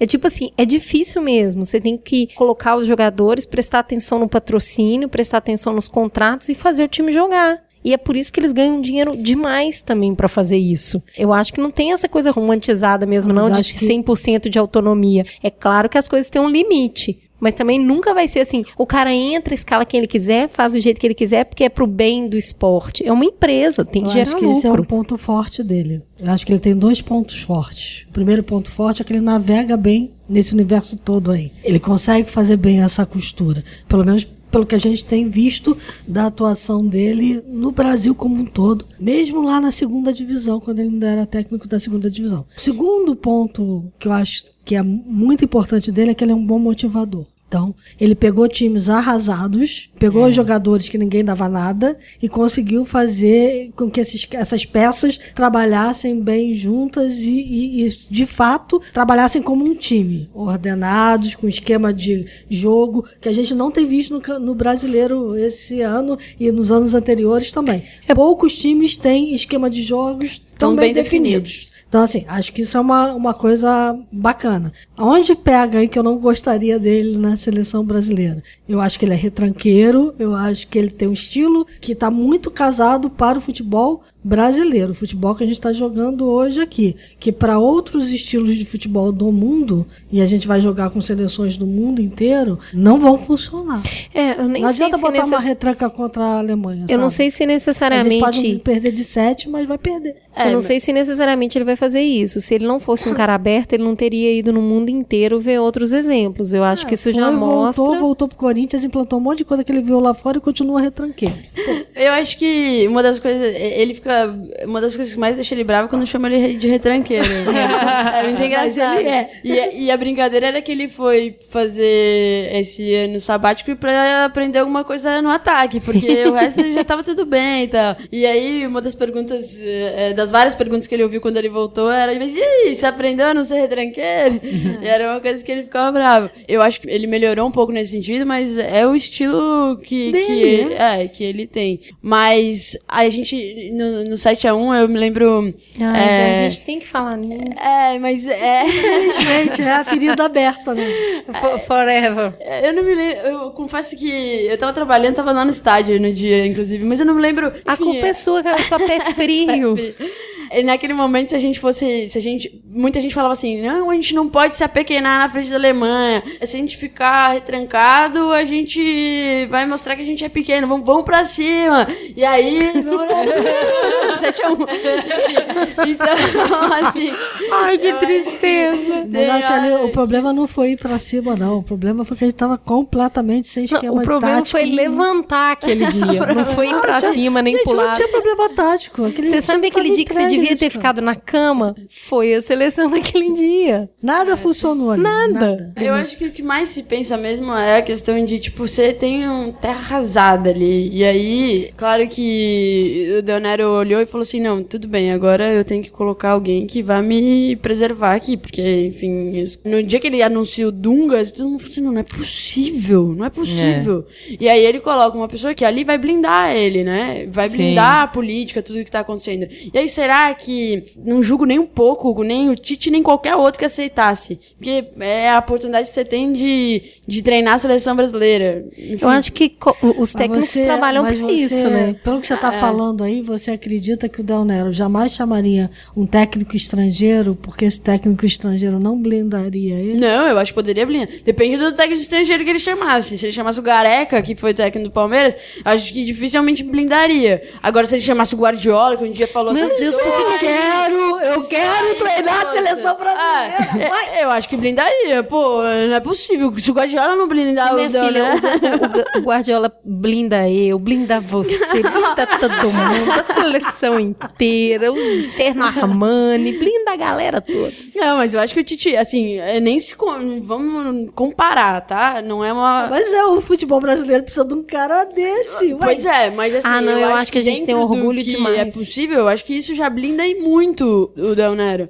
Agora, é, é, assim, os mais apaixonados acham que não devia ter aceitado. Seria, seria, seria histórico. Imagina. Seria é, histórico. Três horas depois de- uma reunião na sede da CBF, foi de jatinho, ah, aí sai dali, dá uma entrevista coletiva assim, infelizmente eu não posso aceitar. Eu não sei. É, É, contra os meus princípios, Não. como eu já havia dito antes. era o que eu esperaria. Sabe? É, assim, de verdade, ele construiu uma história pra que você esperasse dele. Não é de qualquer pessoa. Isso. O Tite construiu uma história em que era possível, Que ele você sabendo que isso, era isso, muito exatamente. difícil, ele tivesse feito. Eu vou te Mas- dizer que se ele tivesse feito isso, ele cresceria muito no meu conceito, até como treinador. Mas deixa eu perguntar uma coisa. Justamente pegando no seu conceito, que eu concordo de que ele é um motivador, uma das questões que se levantam em toda a Copa, a gente volta na mesma questão, ou qualquer vez que o Brasil perde, não precisa nem ser em Copa, de que você tem cada vez mais os melhores jogadores estão no exterior, estão longe do Brasil, a carreira deles não tá aqui, não tá nos nossos campeonatos, não tá na opinião do que os brasileiros têm dele,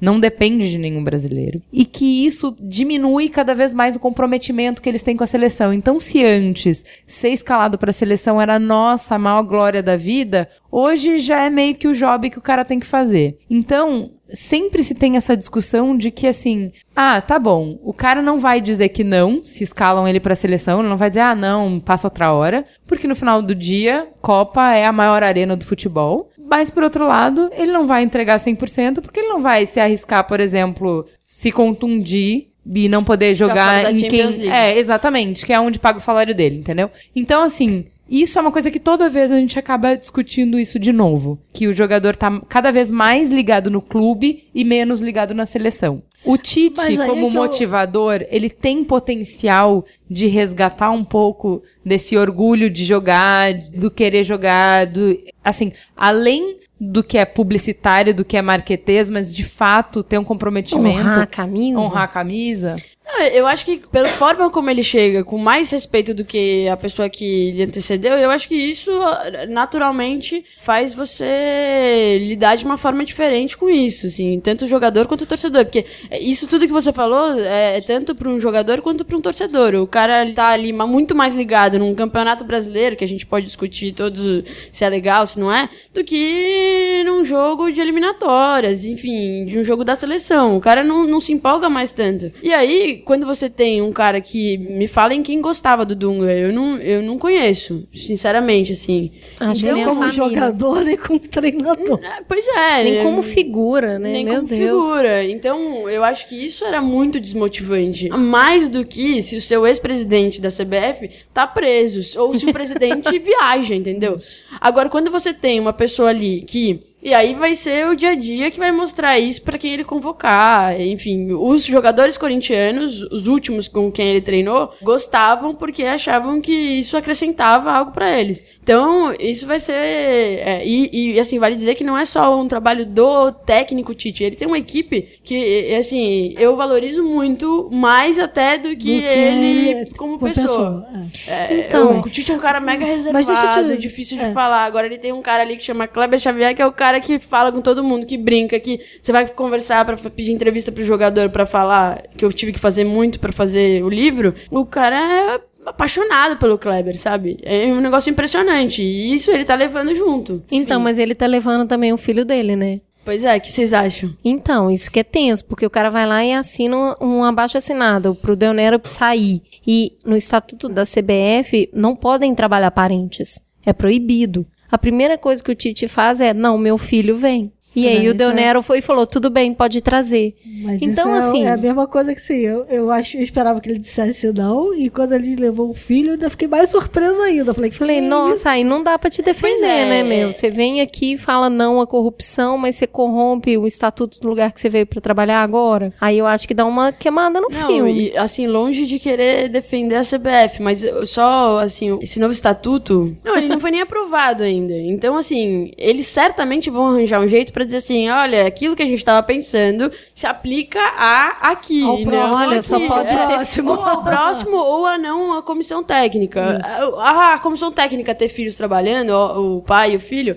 Por exemplo, no Palmeiras a gente tem o Cuca e o Cuquinha. Enfim, é. Não, pro- é, se isso faz eu- sentido ou não, eu não sei. O negócio é que tava escrito lá que não pode. Daqui a pouco eu vou falar, ah, mas não pode menina, ele é menino. Não, eu, sabe? então, tipo, eu acho, na verdade, mais do que um código de ética, eu acho que é uma questão dele, que ele devia ter falado que ele não ia levar, independentemente do Isso, código isso, de é ética. isso, é isso que e eu que era o que tinha que ter acontecido no Corinthians também. E aí, amigo, você levou, você vai ouvir do quanto tiver que ouvir o tempo inteiro, entendeu? É, uma- é uma questão de posicionamento Vale a pessoal, pena, sabe? né? É, será que não vale ele ser, os- enfim, seu próprio assessor ali na sua casa, enfim, não sei, eu acho que O menino é uma tava coisa- bem no Corinthians, Vou deixar fazer carreira longe de Pois você é, mas mesmo ser seu assim, adversário. Ele entrou no Corinthians pelo Tite, ele não tinha Tudo bem, né? agora deixa ele lá, ver se ele vai aprumar, levar a carreira dele mesmo, mas nem é você levar ele pra um Agora eu lugar. queria te fazer uma pergunta.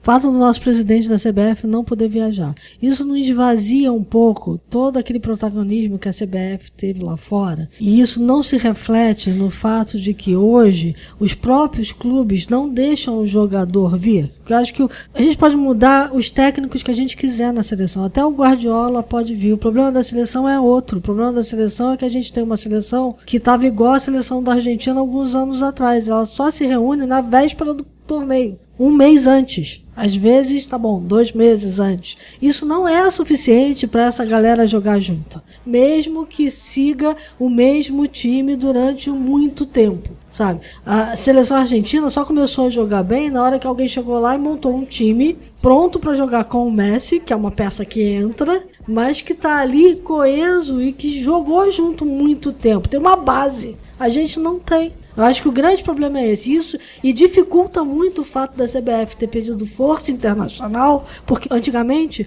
os times gostavam de ceder jogador para a CBF porque era uma vitrine. Hoje deixou de ser. É, é exatamente isso. E a situação, certamente a pior situação que tem hoje é a situação política da presidência e de a gente ter visto em, sei lá, seis meses, três meses, três presidentes diferentes, que você olha e fala, "Hum, Coronel o quê? Coronel Nunes. Ah, tá, entendi. Quem é ele, sabe? É uma situação muito complicada, assim. Só que aí a gente. E aí eu, eu acho que esse foi o pensamento do Tite. O Tite olhou ali e falou assim: nossa, o mundo acabou. A FIFA, a FBI, acabou. Chega. é, vou assinar aqui, isso aqui pede renúncia. Não, não vou. Se me chamarem, eu não vou e tal. Aí ele começou a ver, pô, mas o cara não vai embora. Ô, FBI, você não falou que você ia. que o trabalho não ia parar ali? E aí, meu? O cara que tá aqui ainda, você lembra? Ah, tá, bom. Enfim, todos os caras saíram. Tem um que sobrou. E é o Deonero. E aí a FIFA já puniu, já baniu fulano, já tirou ciclano, já fez não sei quem pagar multa. E o cara nada. Nada, nada, nada. E aí você, eh, o Titi deve ter pensando, bom, eh, sei lá, né? Vai ver, o cara não fez nada de errado. Eu vou. Não vai sair nunca daí. É melhor eu pegar essa oportunidade. E aí, assim, a, a situação que a gente vê é essa. A gente tá esperando, a qualquer momento, a gente acorda, abre o e-mail e fala assim, deixa eu ver se tem algum comunicado da FIFA. E esse comunicado nunca vem. Mas o cara não pode viajar, segundo ele, porque os advogados acharam que é melhor, é mais seguro. Aham. Então, assim, é uma situação... E aí você soma o 7x1, escândalo da FIFA, um presidente que não pode viajar e a camisa do Brasil perdeu o peso que tinha. E aí vem um árbitro e valida um gol de mão contra o Brasil. É um absurdo, sabe? Não dá pra pensar. A época que eu vivi do futebol brasileiro era inimaginável que um árbitro validasse, na dúvida, era pró-Brasil, não era contra o Brasil. Agora. Boa sorte, Tite. Vamos então para o Farol Aceso. Posso ser o que eu quiser.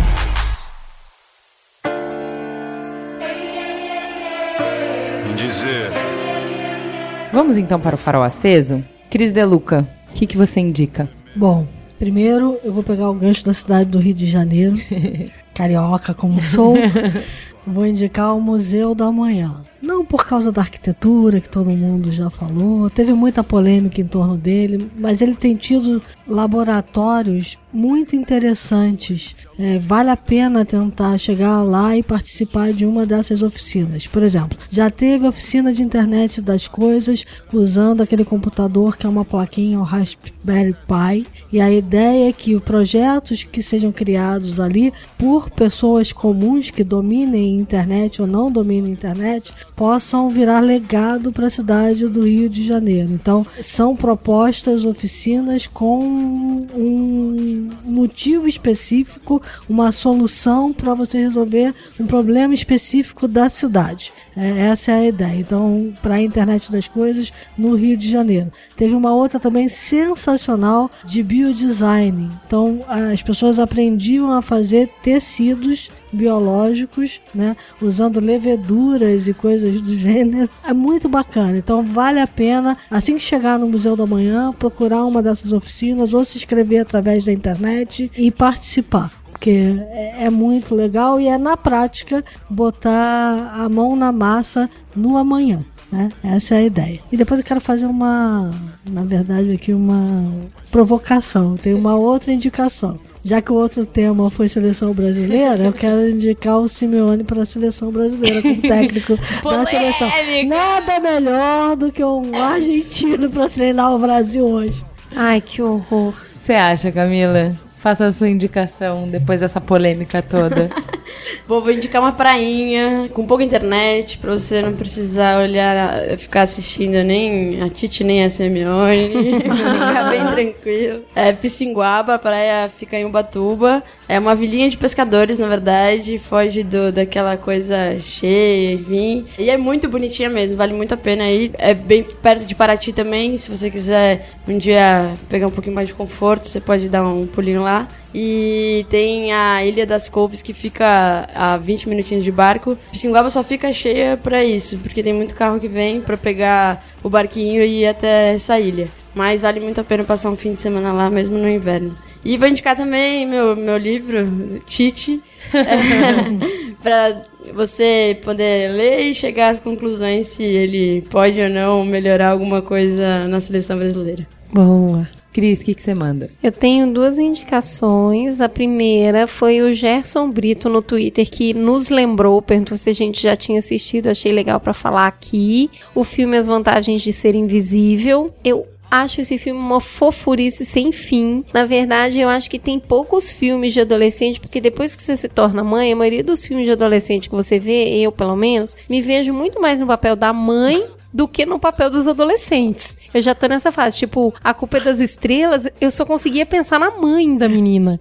E nesse caso das vantagens de ser invisível, eu me vi tanto naquele papel, sabe? Naquele papel de se encontrar, de ter problema, de ser adolescente, de querer experimentar, de ser revoltadinha, assim, vento na cara. E eu acho que os atores estão todos tão bem, me dá vontade de ter sido amiga deles sabe? Eu gostei muito do filme. É um filme, é um filme confortável, um filme gostoso. Eu gostei muito mesmo indico para vocês. Obrigada pela lembrança, Gerson. Continuando, eu queria indicar a série River. É uma série britânica que tem no Netflix. É pequenininha, ela tem cinco capítulos. Não dá para eu falar muito, senão eu vou estragar. É curtinho, então você vai lá assistir, tá? Tô te pedindo. Nunca te pedi nada. Por quê? Porque eu achei muito interessante a visão que tem. É uma série policial. Eu gosto bastante de série policial britânica. Então, assim, já é um, uma boa deixa pra você ir, né? Eu já falei o suficiente. Eu vou um pouquinho mais longe. Por que, que eu gostei tanto? O ator é fantástico. Eu nunca vi um cara que transmite com um olhar a sombra, a dor, a dificuldade. E quando ele sorri,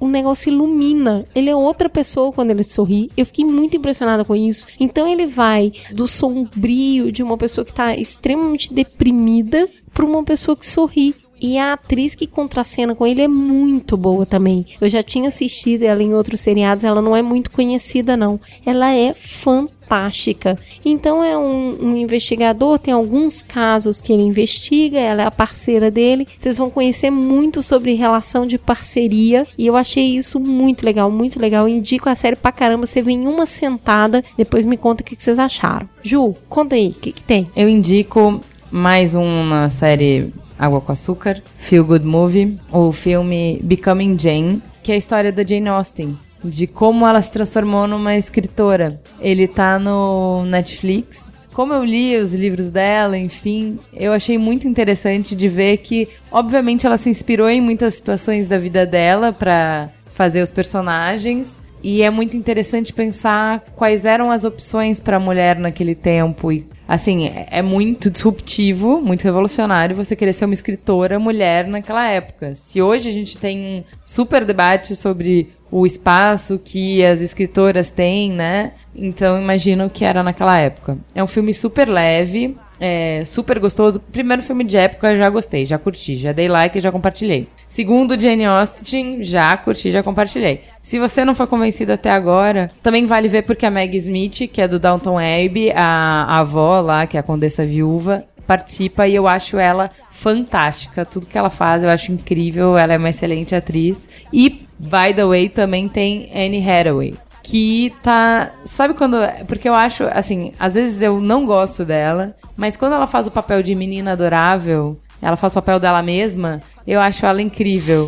então ela tá, assim, tão fofa, tão doce, tão. Tá, tá uma gracinha. Funcionou super pra esse filme. Então indico super o filme. E, na vibe de indicações musicais, o Spotify criou o gênero Proud em apoio às vítimas da Pulse, em protesto contra o preconceito e tal. Assim, tem várias playlists ali, é muito legal, mas eu curti mesmo a playlist do Google Gloss, que é pra bater muito cabelo, bater muito cabelo. A Pride Classics, que são todos você sabe dançar, aquelas músicas de casamento, fim de casamento, é assim, muito divertida pra dançar muito. E por fim, tem uma que é só de latinos, que gente do céu, eu descobri porque, que- assim, eu, eu sabia que tá- tinha alguma coisa faltando na minha vida, sabe, Cris e Luca? Você adora uma rumba?